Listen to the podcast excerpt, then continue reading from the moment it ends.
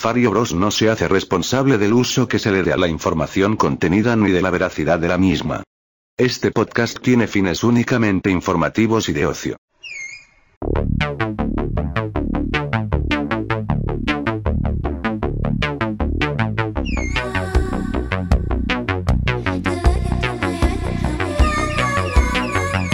Recuerden que no somos expertos en casi ningún tema de lo que tratamos aquí. Investigamos en fidedignas fuentes como son YouTube, Wikipedia, y Rincón del Vago. La revista TV y Novelas. Yahoo Respuestas. Ah, no se crean, sí investigamos un poquito más.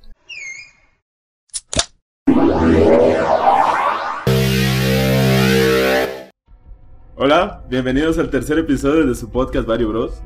¿A poco no les ha pasado que cuando están durmiendo están conscientes de que están soñando? ¿O a poco nunca han leído o han visto algún reportaje o algún documental acerca de los viajes astrales? ¿Pero qué significa esto qué relación hay entre sí? En esta ocasión nos acompañan Miguel, Álvaro, Arturo, Lavin, Eric, Gaspar y Pastillo. Bueno, para empezar vamos a explicar qué es un sueño lúcido. Un sueño lúcido es evidentemente cuando estás soñando, pero te das cuenta que estás dentro de tu sueño, estás consciente, puedes controlar, digamos, tu entorno o lo que puedes hacer dentro de ese sueño. Vale la pena mencionar que estos temas no se pueden abordar desde una perspectiva científica, pues si bien existen muchos testimonios al respecto y existen muchas historias, hasta algunos libros, no es algo que se pueda abordar racionalmente hablando. Aún así, en muchas universidades se han hecho estudios al respecto. De hecho, eh, han hecho aparatos con los que te ayudan a tener sueños lúcidos. Entonces no podemos olvidar que este es un tema pseudocientífico y por demás polémico. Como mencionaba Gaspar, no hay nada bien estructurado y son temas que tienen que abordar con mente abierta. El estudio de los sueños lúcidos realmente ya es un, un tema muy antiguo, ya que desde 1867 un escritor y especialista en sueños francés llamado Léon Delville de Saint-Denis le dio el, nombre de sueños lúcidos como tal, ya que antes se, clasificaban como sueños conscientes o algo así. Entonces un sueño lúcido como tal o a grandes rasgos es cuando tú estás dormido, estás soñando y tú sabes que estás soñando y pues puedes actuar como quieras dentro de él. ¿Es exactamente eso? Así es. Y de hecho, si tú llegas a tener el control de tus sueños, puedes hasta cierto punto, dependiendo qué tan bueno seas, manipular el entorno. Si tú quieres convertirte en un perro, te puedes convertir en un perro. Si quieres volar, puedes volar. Es un mundo sin límites, porque todo está en tu cabeza, es un sueño. Es como ampliar tu realidad, ¿no? Terminas de tu día, llegas, te duermes y en lugar de perder, digo, entre comillas, perder ese tiempo dormido, estás todavía consciente y sigues viviendo. O es la realidad misma, porque hay quienes sugieren que no es que estemos en estado de vigilia normalmente y después hagamos una pausa y entremos en los sueños hay quienes sugieren que la vida real, todo lo que sentimos en los sueños, es nuestra realidad, que le llaman realidad onírica, y que las pausas que hacemos son lo que vivimos en el día, la vigilia. Imagínate en ese caso que cada que te duermes realmente estás despertando, está un loco, Está muy loco, pero hasta cierto punto es concebible y interesante de, de pensar teniendo una mente abierta, claro que se puede, se puede ver y nunca sabe, ¿no? Por supuesto que sí, amigo. y bueno, entre la mayoría de autores que han estudiado este tema, eh, entre ellos determinaron que hay, o bueno, coincide la mayoría en que hay tres tipos de sueño. Está el sueño no lúcido, que es un sueño común y corriente como todos.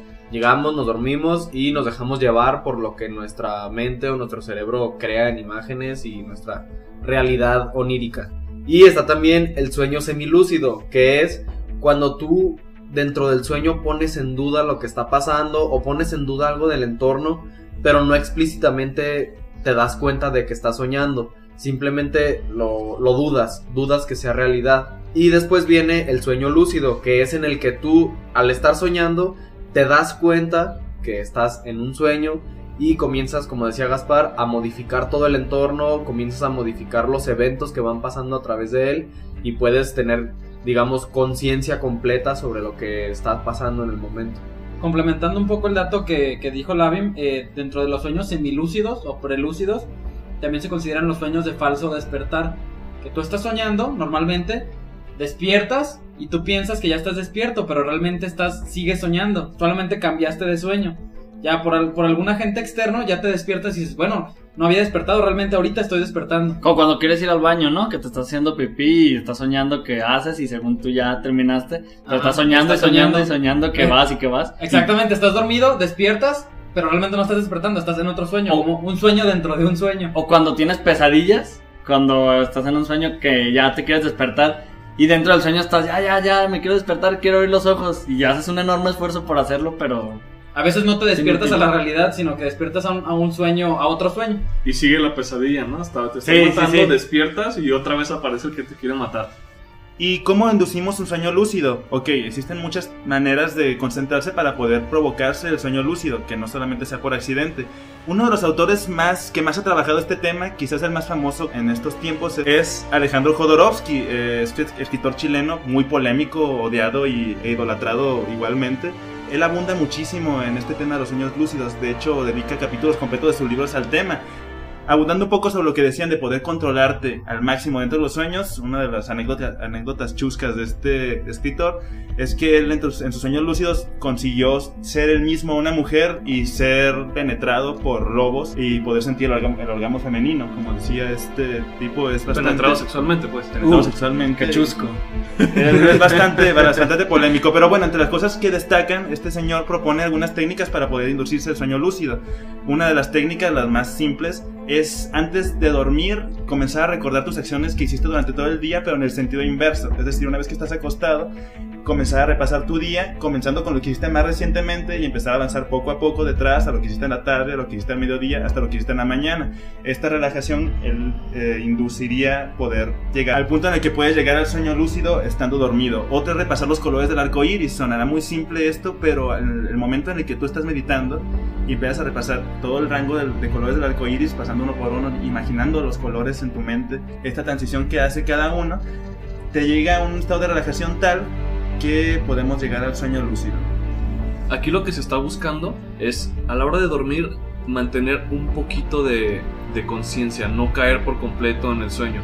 Por ejemplo, cuando tú te vas a acostar, empiezas, o por lo menos a mí me pasa y creo que a todo el mundo, empiezas a relajarte y luego tu mente empieza a hablar empieza a crear escenarios y de ahí su- entras en el sueño. Entonces el punto de estar concentrado o el punto de llegar al sueño lúcido es no dejarte llevar por esa cascada, por esa inercia de pensamientos que te hace entrar en el sueño.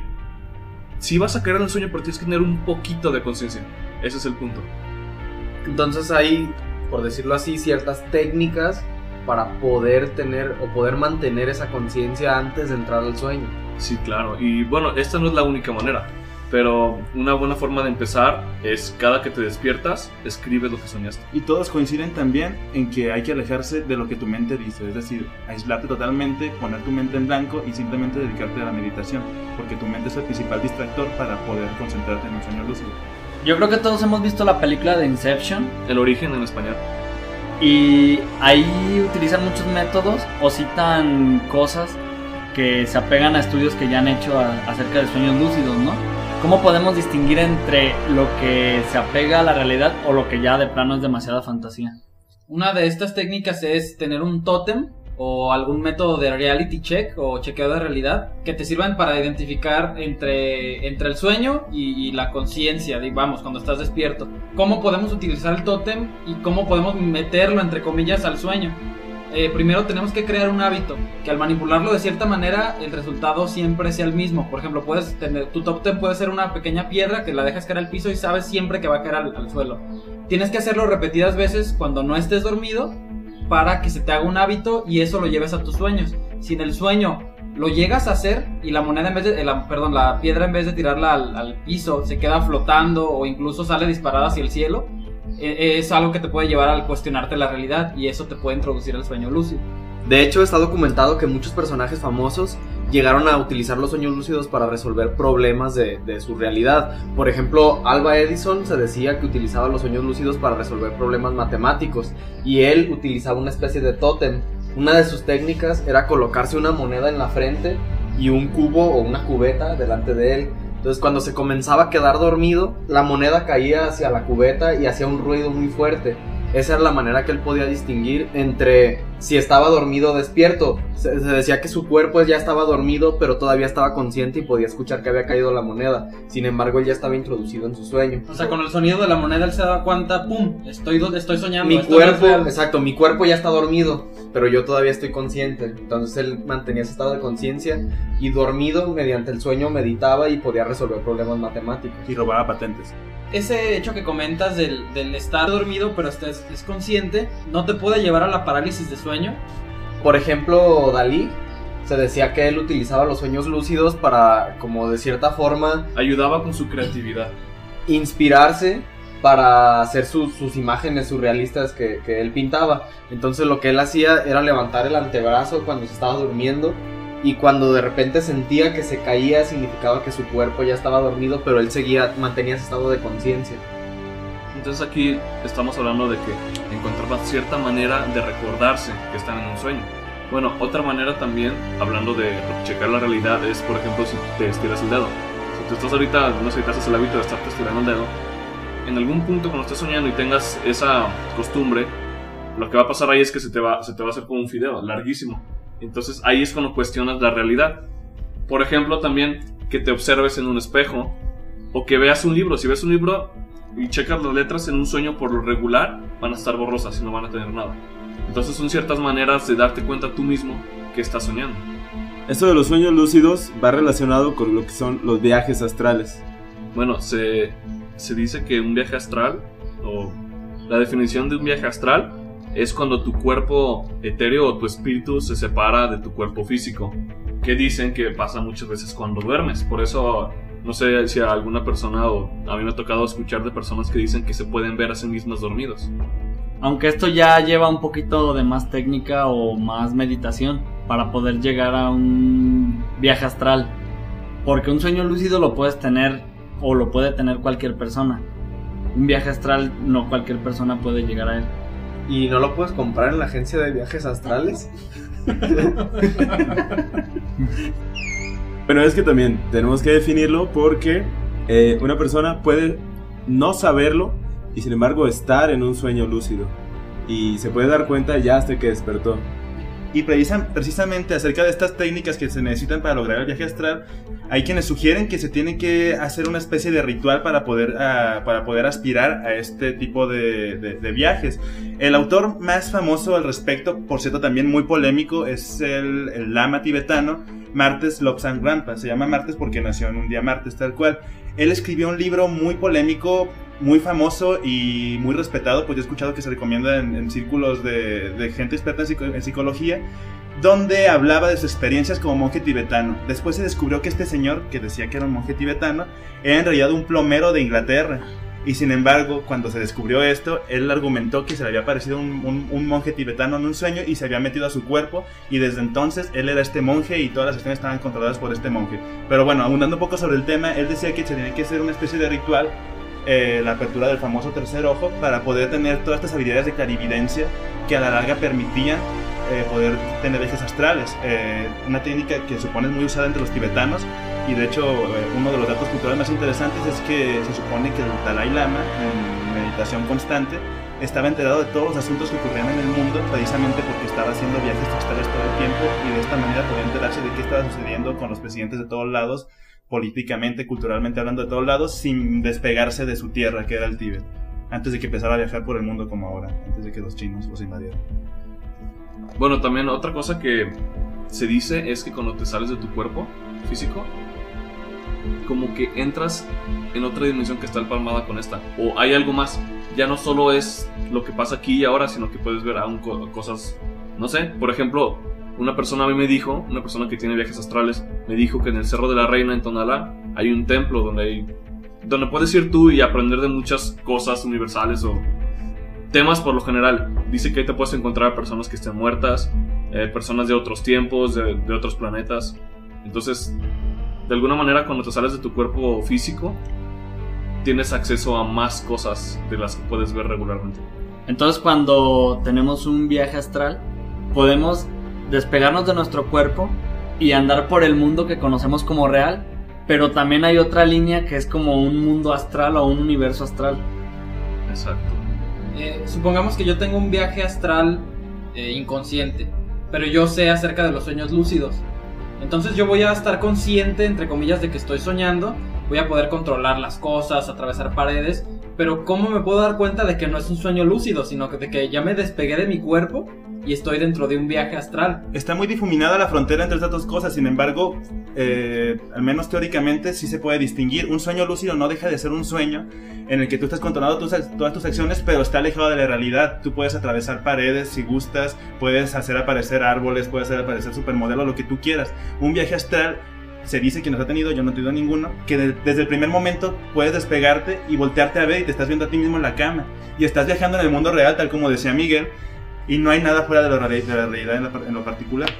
Bueno, aquí también otra pregunta que yo me hago o que siempre me ha atacado un poco es, o sea, algunas personas que tienen viajes astrales dicen que cada que nosotros dormimos hacemos esto inconscientemente. Entonces ahí es donde se mezclan mucho los dos temas. Realmente no se puede saber porque son dos teorías que de alguna manera empiezan de un fundamento totalmente distinto. El problema es que la experiencia o es muy similar o puede que sea la misma, realmente no se sabe. A todo esto, si estás en un viaje astral, estamos diciendo que te alejas de tu cuerpo y te puedes ver dormido. ¿Qué pasa si yo me alejo de mi cuerpo? ¿No puedo llegar a perderme en algún lugar? ¿O qué es lo que evita que, que- que no me pierda y que pueda regresar a mi cuerpo? Muchas personas que hablan de esto, o las personas que han escrito acerca de viajes astrales, manejan un concepto que es el cordón de plata. Que es el cordón o es algo que te mantiene unido de tu yo astral y tu cuerpo. Como si fuera una especie de cordón umbilical. Así es. Entonces, cuando tú tienes un viaje astral, está tu cuerpo físico y tú estás pues rondando por este medio astral o está tu yo astral caminando por el mundo real, pero este cordón siempre los mantiene a los dos unidos. Inclusive dicen que es peligroso, no sé de qué manera, pero cuando se corta este cordón existe la posibilidad de que otra alma u otra entidad se meta a tu cuerpo. Por eso dicen que tengas mucho cuidado y que no es para cualquiera los viajes astrales. Incluso que se saber. puede meter una persona que ya esté fallecida, o le entra una persona que ya haya fallecido. Sí, porque estamos hablando de almas o de cuerpos astrales.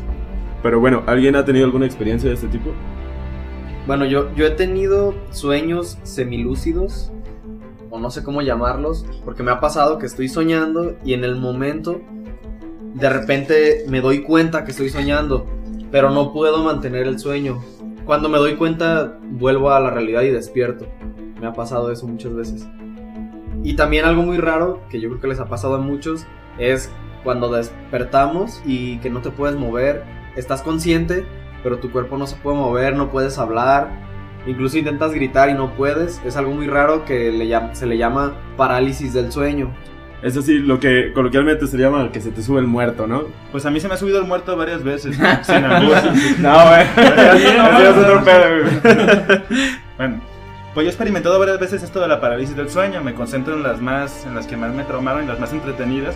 Este, acá en estos sueños cachondos que uno tiene, este, estaba yo con una supermodelo y en el momento en que la cosa se empezaba a poner interesante, fue cuando empecé a sentir que no podía moverme para nada, lo cual era, como ustedes comprenderán, completamente frustrante. Y bueno, no podía mover ni un solo músculo, me empecé a asustar y empecé a quererme mover, no podía abrir los ojos, estaba en mi cama y no me podía mover y sí fue muy feo. Y la otra que más recuerdo es una vez que fui víctima de una especie de experimentación científica en mi sueño, obviamente. Yo estaba acostado en mi cama, una muchacha se, subió pero tenía garras, me empezó a, a rasgar la panza, el dolor que yo sentía era completamente real.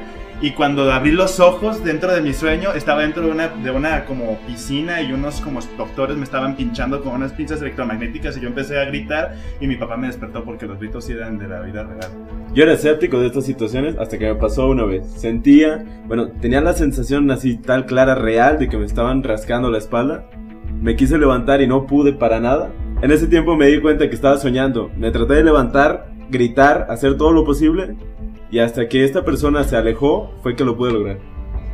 Eso es a lo que muchas personas le llaman, por ejemplo, los incubos o sucubos, que mucha gente lo clasifica como, de cierta forma, demonios que tienen objetivos, digamos, sexuales hacia ti. Y bueno, es cuando muchos dicen se te sube el muerto y pues pasan esas cosas. Y se puso cachondo. Y se puso cachón. o como Álvaro, que dice que empezó así y pues después terminó muy desagradable. Yo lo veo desde un punto de vista un poco más eh, científico. Eh, yo he leído que cuando tú estás dormido, y estás dentro de un sueño y después despiertas, tu cuerpo, no, bueno, cuando pasa lo de la parálisis de sueño, tu cuerpo no despierta al mismo tiempo que tu mente.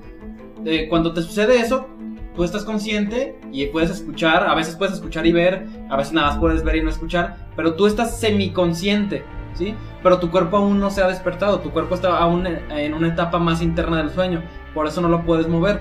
A mí siempre me pasa cuando me encuentro de viaje, vaya en coche, en avión, camión, lo que sea, eh, despierto, abro los ojos y estoy escuchando y viendo el, paisaje, pero no me puedo mover.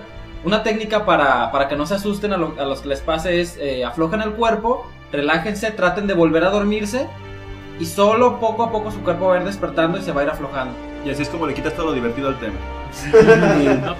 A mí lo que me ha pasado dentro del tema de los sueños lúcidos, me ha pasado un par de veces. Que yo ya me doy cuenta de que estoy soñando y lo primero que quiero hacer es volar. Y empiezo a volar, pero ya de repente me pierdo otra vez en el sueño. sea, se me olvida o dejo de estar consciente que estoy en que estoy soñando. Sí, porque de hecho se documenta o muchos autores lo afirman que dentro de un sueño puedes estar en un sueño no lúcido, pasar a un sueño lúcido y en el mismo dejarte de cierta forma distraer por el sueño. Los eventos te distraen y vuelves otra vez al sueño normal. De hecho, se recomienda como una buena, un buen hábito siempre que despiertas recordar tu sueño. Yo, por ejemplo, sí he tenido sueños lúcidos. eh, leí algunos, algunos libros en internet con métodos y encontré una combinación que a mí me funcionó. También otra cosa que no se ha mencionado son las ondas binaurales, que son ciertos zumbiditos o cier- ciertas vibraciones que tú te... Es como, digamos, una canción que tú descargas en tu reproductor de música, te pones los audífonos y esa frecuencia que estás escuchando, en teoría, pone las ondas del cerebro en cierta, digamos, en cierta sintonía para que tengas un poquito más de lucidez. A mí me funcionó, de hecho, yo lo que hacía era, me dormía en la universidad cuando tenía horas libres, me iba al carro, que es un poco incómodo, entonces sabía que como a la hora de estar dormido me despierto, pero de esas veces que te despiertas y nada más para voltearte o para acomodarte y vuelves a dormir. Entonces en ese momento yo trataba de, al momento de dormir, quedarme un poquito consciente. Y de hecho ahorita que lo mencionas tú estabas en ese sueño, güey. bueno, ¿Sexual? Era el que te estaba rascando ahí zona. estaba dormido, de repente no perdí el hilo de abrir los ojos y ya iban manejando dos amigos. Y me pude salir del carro como si estuviera hecho de agua. Y podía volar, podía brincar, atravesé toda la universidad. Lo que sí me pasó fue que no me acuerdo cómo terminó. De seguro perdí la lucidez y caí, caí otra vez en sueño. Otra cosa que también he escuchado, esta sí me la contó un amigo mío, Grillo. Él tuvo, está más relacionado a los viajes astrales. Él tiene un amigo y esta persona cuenta que desde chiquito él podía soñarse, él podía soñar y en los sueños se veía a sí mismo dormido. De hecho, él a veces veía en sus sueños a su mamá cantándole para que él se durmiera, que era en lo que él se, en el momento en el que él se había desprendido de su cuerpo. Pasado el tiempo, él empezó a mejorar o a adquirir ciertas habilidades y dice que él se salía por las noches, andaba caminando por la calle, que podías entrar a las casas y ver a las personas dormidas. Esta persona una vez conoció a una chava y resulta que la chava también tiene cierta habilidad para los viajes astrales. Dice que un día, ya que la conocía, estaba en un viaje astral y decidió ir a casa de esta chava, ¿no? A ver qué está haciendo. Entró a su casa y encontró a la chava que tenía algún tipo de rito satánico, tenía unas velas y sabe, no me contaron bien qué es lo que estaba haciendo, pero como que esta persona se asustó, se fue a su casa entró a su cuerpo, se despertó y ya estando despierto pues, fue al baño, ¿no? Se, se lavó la cara, se mojó la cara así como un poquito asustado de lo que había visto y en el espejo del baño atrás estaba esta chava que la había ido a ver. Entonces obviamente él se asustó y cuando volteó ya no la vio, pero sintió que alguien lo empujó y se cayó. Ya después, como a los 2-3 días que se encontró esta chava en persona, le dijo, no me vuelvas a estar espiando, por favor. Y esto es todo, muchachos, de este podcast. Eh, no nos vamos sin recomendarles antes unas películas. Eh, Inception o El Origen para los sueños lúcidos y para los viajes as- astrales Insidious. Y unos libros eh, de Alejandro Jodorowsky, La autoridad en sueños lúcidos, Psicomagia, El cordón de plata y El tercer ojo de Lobsang Rampa. O simplemente pueden entrar a Google, eh, poner sueños lúcidos, viajes astrales e investigar lo que ustedes gusten sobre el tema. De hecho, en Wikipedia hay un buen libro de sueños lúcidos y estaba muy digerible. O pueden decir nuestro nombre tres veces viendo el espejo. Muchas gracias por escucharnos. Si les gustó este podcast pueden recomendarnos, pueden comentar nuestras redes sociales. Por favor, Pastillo, ¿nos puedes decir cuáles son? Por supuesto. Facebook.com, diagonal Vario Bros, y nuestro Twitter, arroba Vario Bros. Gracias. Hasta luego y esperen el siguiente programa de este podcast Vario Bros.